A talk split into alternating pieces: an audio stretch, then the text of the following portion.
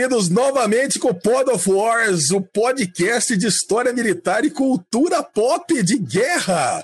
Olha aí, e aí, meus amiguinhos, como é que vocês se sentem nessa manhã de sexta-feira 13?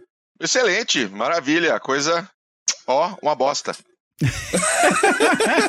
Florianópolis pegando fogo aí, Mac? Pois é, pois é. Saudações cavalarianas, Bonfabo.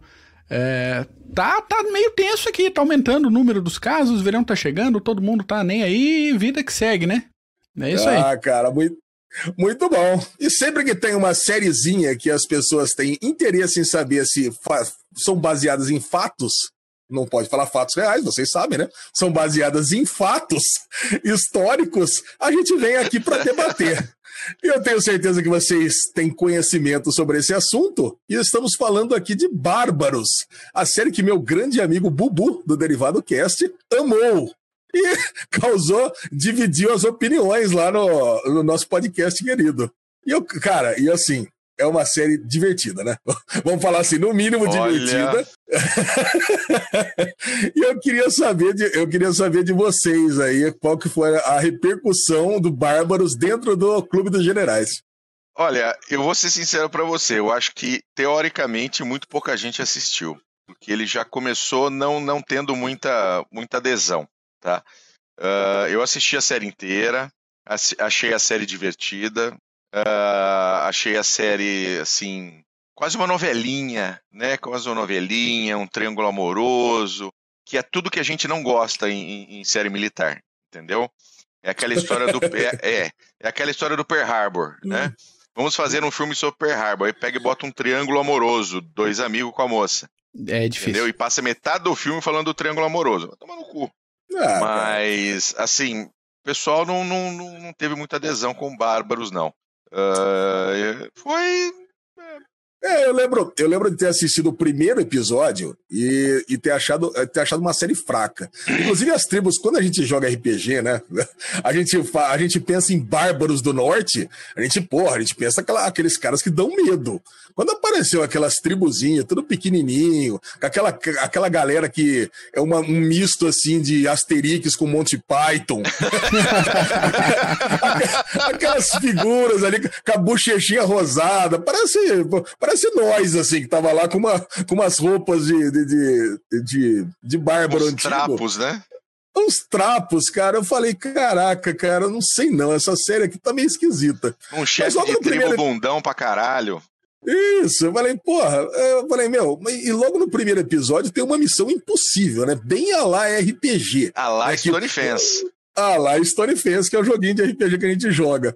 Cara, e aí, pô, você pega quatro dessas pessoas, invade lá uma, uma vila militar e tem que pegar uma águia. Quer dizer, pô, é só com muito sucesso decisivo, né, Pergeno?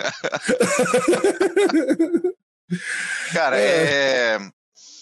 Assim, o Mac vai falar sobre, sobre essas questões, esses pequenos fatos e etc. Mas é. Realmente eu tive essa mesma impressão que você. Eh, de repente vai invadir, vai pegar, vai levar, entendeu? E pareceu esse esse momento de pegar a águia pareceu realmente Asterix e Obelix entrando dentro de uma vila militar romana do estilo Asterix e Obelix, né? Com os romanos batendo um cabeça no outro, caindo, aquela coisa toda.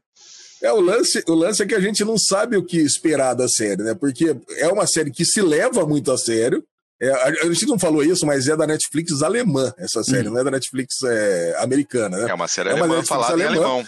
Falada em, em, alemão nas tribos bárbaras e falada em latim, né, entre os romanos. Agora, Sim. cara. Isso eu achei então... muito legal, tá? Isso eu achei legal pra ah, caramba.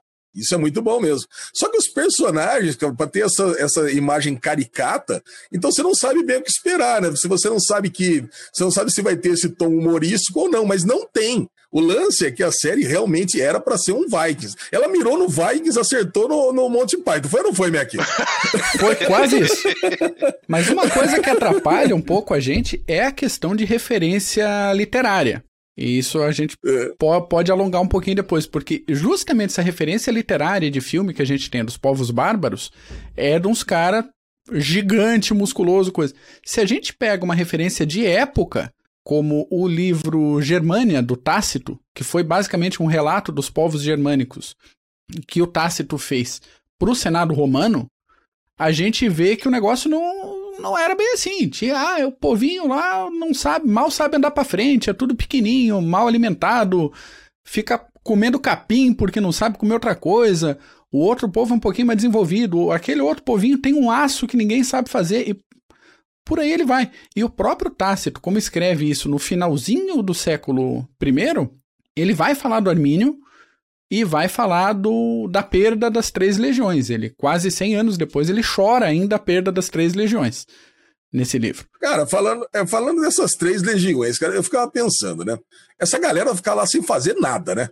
Pelo menos na série, nesses seis episódios, cara, os romanos, eles estavam lá só para cobrar os bárbaros. Que, cara, eles, os bárbaros, eles não tinham que fazer nada. Eles, eles plantavam e dava lá os porquinhos, as, as plantações, o que eles podiam fazer para os romanos. Porque não tinha dinheiro ali, né? Porque eles, eles, podiam, eles podiam comercializar só entre eles. Então, eles estavam ali né? cobrando é, eles estavam cobrando os tributos, era, era, pô, mas pô, puta judiação, né, cara? Quem que tava alimentando esses 15 mil soldados que estavam lá? Então, vamos, vamos amarrar na história aí, que a gente já amarra com o nosso primeiro personagem de hoje, que é o Publius Quintilius Varus. Sujeito Opa. era de uma família influente, o avô e o pai dele foram senadores de Roma, mas a família já estava em decadência. O Varus foi eleito cônsul no ano 13 a.C., junto com um tal de Tibério, que ia virar imperador de Roma depois do Augusto. No ano 4, o Varus suprimiu uma revolta na Judéia e depois de ele ocupar Jerusalém, ele mandou crucificar dois mil judeus revoltosos. E isso é, é, apontado como uma das grandes origens aí do sentimento anti-romano na região da Judéia. Então, na série faz sentido ele ter crucificado a família do, do carinha lá, porque já era uma prática comum, histórica dele, crucificar o pessoal. E de fato ele uh, se matou depois da derrota em Teutoburgo. O, a situação ali é a seguinte: o Tibério fez as primeiras conquistas na região da Germânia e fez quase um acerto de meio conquista, meio acordo de paz com os germânicos. Então, as tribos mais perto da fronteira funcionavam como buffer zones, entre os povos germânicos que não tinham contato direto com Roma e as fronteiras de Roma propriamente dita. Então o acordo era: a gente protege, ajuda a proteger as, a, o lado de lá da fronteira, proteger essas tribos, esses povos federados, em troca de tributo, de imposto. Então, como não tinha moeda a circulante comida. ali, é exatamente. O que, que vocês produzem? É cabra, cavalo, vaca? Beleza. É isso que vocês vão pagar. E a, condição era a seguinte: não tem tributo, vai ter aperto ou vai ter mais presença romana. Certo? Isso... Era muita gente, cara. Mas era muita gente, né? Pensa bem. São 15 mil pessoas para comer. E, ele, e pelo que mostrou na série, os romanos não estão plantando ali. Eles estão só roubando a comida dos outros, né? É imposto. É isso que o imposto faz com a gente. A gente produz o imposto leva. Até hoje, é né? Novo, cara, Nada de novo. Nada de novo debaixo do sol. Só o modelo de cobrança que mudou. E... É só a moeda, a moeda, entre aspas, que muda. Exatamente.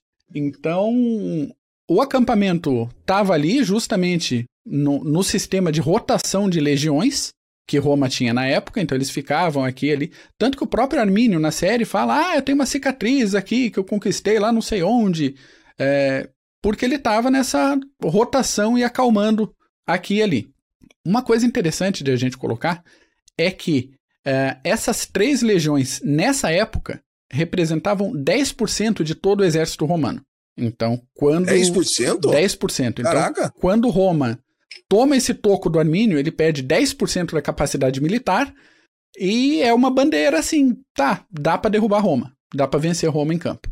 Só tem que pensar direitinho, não dá para fazer o jogo deles de é, combater em campo aberto. Tem que usar um pouco do fosfato aqui. É, Caraca, uma, cara. Uma, uma coisa que me. É, é, uma coisa que eu lembrei agora, voltando um pouquinho até no começo, desculpa, Mac, mas Imagina. Eu, tenho que, eu tenho que pontuar. A, essa Bárbaros, ela é meio que uma Norseman melhorada. É, também. Faz sentido. Os personagens são parecidos, inclusive. É. Aquela Norseman eu consegui assistir um episódio e meio. Cara, eu não. apesar eu de eu adorar aquele entender. tipo de humor, apesar de eu adorar é? aquele tipo de humor meio Monty Python, Uh, mas assim, é, um episódio e meio é o máximo que dá pra. Não, cara, você tá enganado. Norsemen, né? Você sabe, né? Porque é Norsemen. É Norsemen. é por isso que vem o nome da série, a tradução. Norsemen, cara, é, eu achei muito engraçado, cara. Eu assisti a primeira temporada assim, no é. tapa.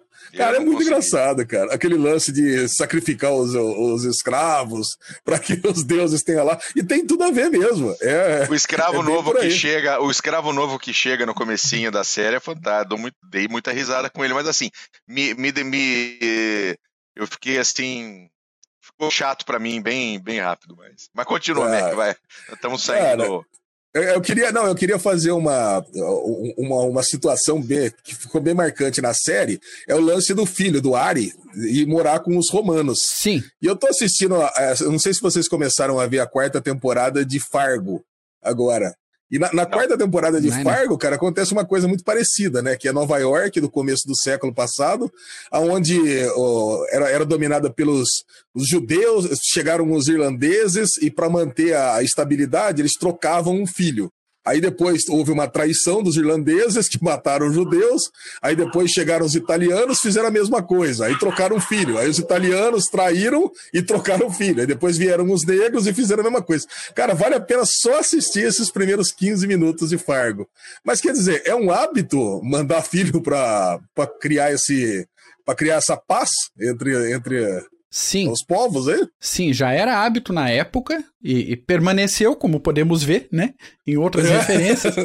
E ao mesmo tempo, era uma vantagem vista por alguns povos como ter um ou mais filhos. No caso da família do Armínios, foram dois, de fato, foi o, o Armínio e foi o irmão dele, o Flavus, ele ganhou o nome de Flavus depois. É. E eles foram de fato para Roma, se tornaram cidadãos romanos o próprio Armínio chegou ao posto de tribuno de Roma, então era um, um, uma possibilidade de educação muito maior do que eles poderiam ter, e ao mesmo tempo uma garantia de boas relações com Roma, ou quase, e Roma tem um refém, né? ou mais. Então no, no, um povo, teoricamente, não vai se rebelar, já que tem dois filhos de Reik, por exemplo, no exército romano. Como assim? Então, é uma mistura de acordo de paz com boas relações com uma relação de força entre Roma e os povos. Mas teve muito. Teve muito, funcionava muito. E depois, mais pro final do, do Império Romano, a gente vai ver um processo de que as relações é, familiares entre os legionários e os povos germânicos ficou tão intensa que as legiões pararam de fazer aquele rodízio porque tinha toda uma rede de, de laços de família, e isso facilitou a entrada dos povos bárbaros quando os hunos vieram chutando a bunda de todo mundo lá e para procurar refúgio dentro de Roma, porque já estava toda permeável ali essa fronteira por causa dessa falta de rotatividade. Mas falamos ah. do, do Armínios, né? Ele era de fato um membro da tribo dos Queruscos, filho de um tal de Segímero. Né? Então, Segímeros oh tá lá também, é personagem histórico. Foi para Roma, todo esse esquema de refém, virou tribuno, e aí a gente entra na parte um pouco mais é, romântica, ou não, né? Mais ou menos. Diz a lenda, porque Ai, os relatos misturam um pouco, e a gente tem aí, já que vamos falar de influência, influência literária do romantismo alemão do século XIX importantíssima para ver o que chega de fato na gente aqui no século XXI. O Arminius gostou de uma tal de Tusnelda, mesmo. Tusnelda. Cara, Gost... esse nome é de verdade? Caraca, Tusnelda não dá, né, cara? Tusnelda. Já pensou, parceiro? Nasce sua filha, você vai colocar e tem uma carinha de Tusnelda. o negócio é quais eram as outras opções de nome, né? De repente, Tusnelda era. Era o menos grave. e o Arminius é. roubou a Tusnelda do pai e engravidou a Tusnelda, engravidou a Cremosa no ano 14. Isso alguns anos depois da batalha que a gente vê na série. A batalha ali foi no ano 8, ano 9. E esse rolo do Arminius com a Tusnelda acontece lá no ano 14. O pai da Tusnelda, que era o Segestes mesmo, ficou puto e chamou Roma, que ele era outro amigo de Roma, chamou Roma para ajudar. E no ano seguinte, no ano 15, as tropas romanas, sob comando do general Germanicus, título como Cipião Africano, por causa das, das vitórias dele na África, acabaram capturando a Tusnelda grávida, grávida do Armínios. Então, aquela cena que ela passa a mão na barriguinha, ela está deslocada é, temporalmente, mas ela fica grávida mesmo do Armínios. O estranho é o seguinte. É que ali, é que ali tá é... falando que ela tá grávida do, do, do outro corno. Exatamente, é... exatamente. Tem o esquema Exato. do triângulo amoroso odioso que a gente, hum. né? Bom. Ah, a... gostei. Vocês a... não gostam de um triângulo amoroso? Nossa! No filme de guerra, não. É, exatamente. No filme de guerra, não. a Tusnelda foi entregue grávida para os romanos pelo pai, então, em algum momento aí, ou ela fugiu, ou ela foi resgatada, ou ela foi re, é, sequestrada pelo pai do comando do, do Arminius.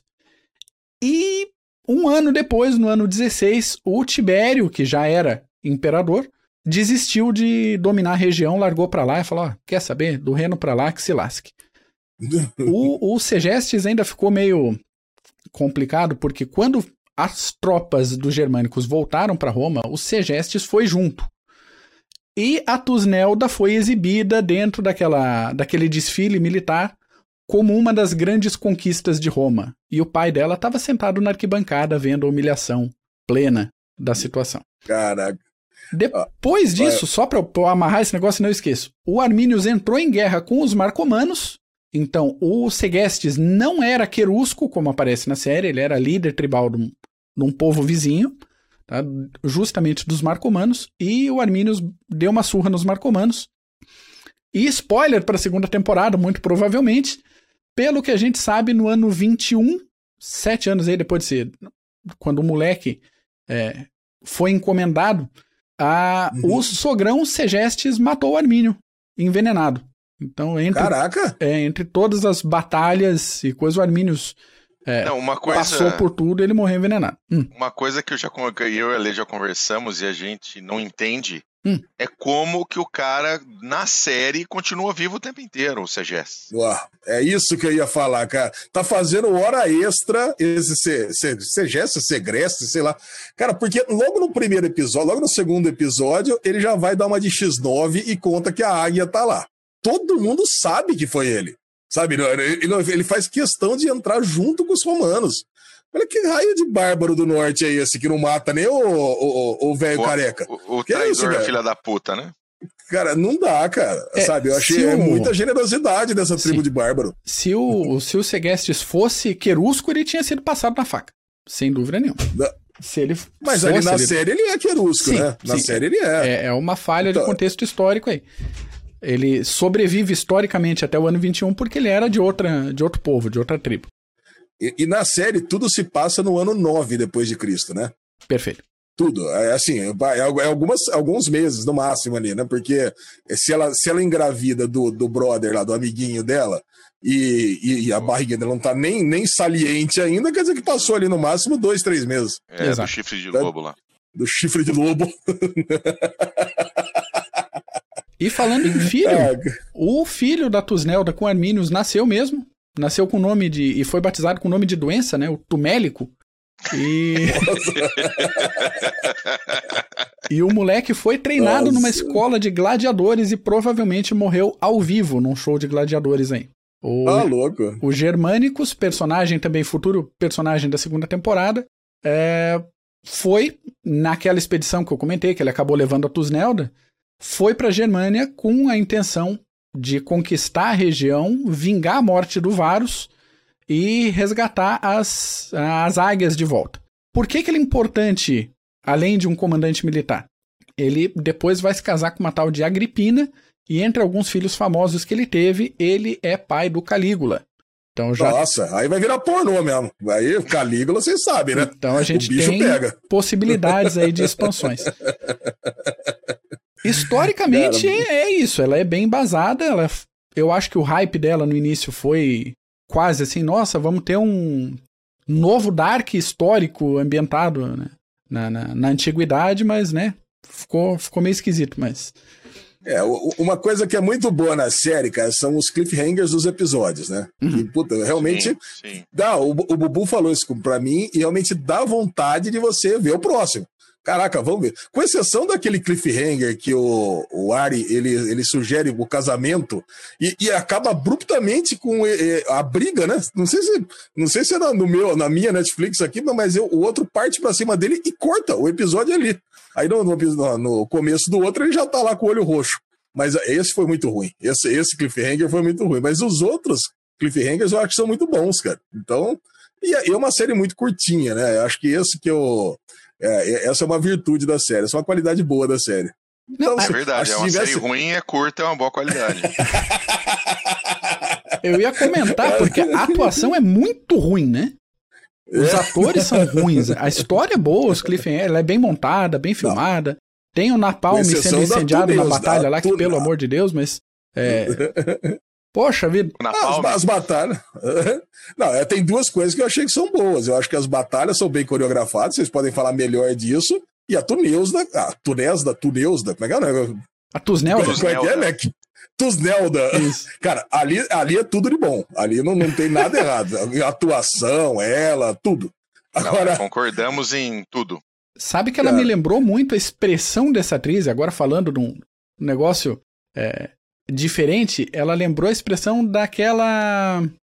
Esqueci o nome da atriz. A que fez a Sarah Connor no Exterminador do Futuro. Nossa! A expressão. É de... Isso, isso, isso. Lembra da carinha dela, a, a, as expressões de força, de ódio, de coisa, me, me lembrou muito. E o Arminius, o ator que faz o Arminius, me lembrou aquele Eric Bana, do Troia, do Falcão Negro oh, em Perigo. O Hulk! Com, o Hulk. com, inclusive, o mesmo nível de atuação, ruim. Mas. você, tá, você lembrou da Linda Hamilton. Isso! É isso, isso Linda Hamilton. Exatamente. Ah, eu acho que, eu acho que ela lembra muito a Lagueta, né? A Tuneusda. Acho que é. Assim, lembra, lembra a Lagueta. Até, até pela similaridade, coisa e tal. É muito bom. Agora, o pior de todos é o Polentão, né? É o namoradinho, o primeiro.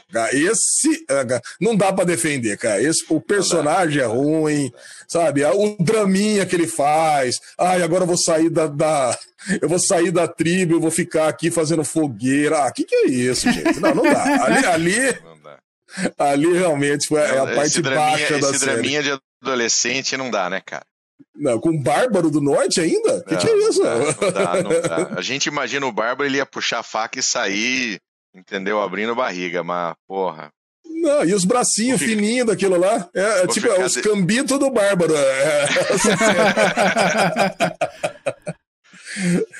é cara, não dá. É, olha, a série é divertida. Uhum. Assim, se você não tiver nada para fazer, assiste. Mas, Bom, vamos lá. Considerações finais, parceiro. Que nota você deu para essa primeira temporada de 0 a 5 espadas flamejantes? Ah, daria duas espadinhas e um terço, vai. Duas espadinhas e um terço, muito um bom. Terço. E você, Mac?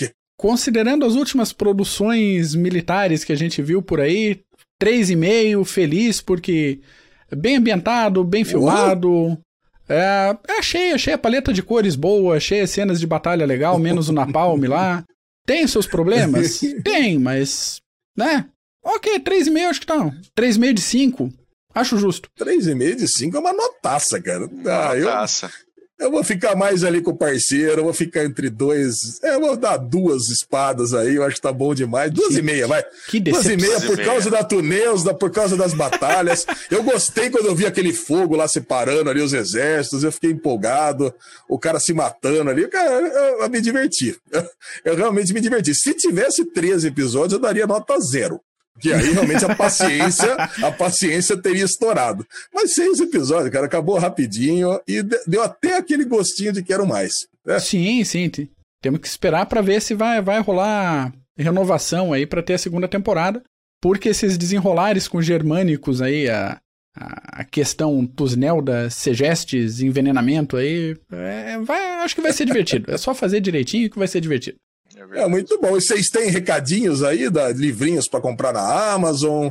séries para indicar, além de Norseman, relacionadas ao tema. Que Ter... O Mac sempre tem uma listinha de livros aí. Não, teremos, colocaremos a listinha na descrição do episódio e já recomendo o, o podcast que a gente fez no Clube dos Generais, justamente sobre a Batalha da Floresta de Teutoburgo. A gente tem um episódio de 40, 41 minutos especificamente sobre a batalha. Então, quem quiser saber mais Caraca. sobre é, a questão de povos federados e a batalha, como é que isso se organizou, a tática que foi usada, a questão de abastecimento, a gente fala melhor nesse episódio lá da Batalha da Floresta de Teutoburgo. Hum. E você, parça, alguma recomendação aí para relacionada a bárbaros? Não, nenhuma. zero. Muito bom. Eu, eu, vou, eu vou recomendar lá o Derivado Cast, o, dois ou três para trás, acho que o 204 ou 205, onde a gente fala, Michel tira o maior sarro do Bubu por ter gostado, então esse é o ponto alto da... Bubu, tô contigo, Bárbaros. cara. Tô contigo, cara. e foi realmente muito divertido. E para encerrar aqui, Onde que, onde que nós nos encontramos nas, nas internets da vida, Twitters, Instagrams, churrascos e NFLs da vida, parceiro? Ah, churrasquinho você sabe onde encontra, né, Lezinho? Logo, logo a arena tá de volta. Uh, mas tem Instagram lá, DH barra, tem um Instagramzinho onde eu posto quase nada, mas passa lá. E você, Mac? Mac é arroba... é ativo no Twitter. Então, arroba Clube dos Generais. E o Twitter eu não sei qual é o negócio, eu nunca mando mensagem para mim, mas procura lá Madruga Mike que tá tranquilo. Acha lá. Ou acha pelo, pelo perfil do Clube dos Generais, é fácil também, tá, tá tranquilo. Eu sou Ale Bonfá Cardoso no Twitter e ou Derivado Cast no Twitter e Ale Bonfá no Instagram. Valeu, meus amiguinhos. Valeu. Falou. Grande abraço. Tchau.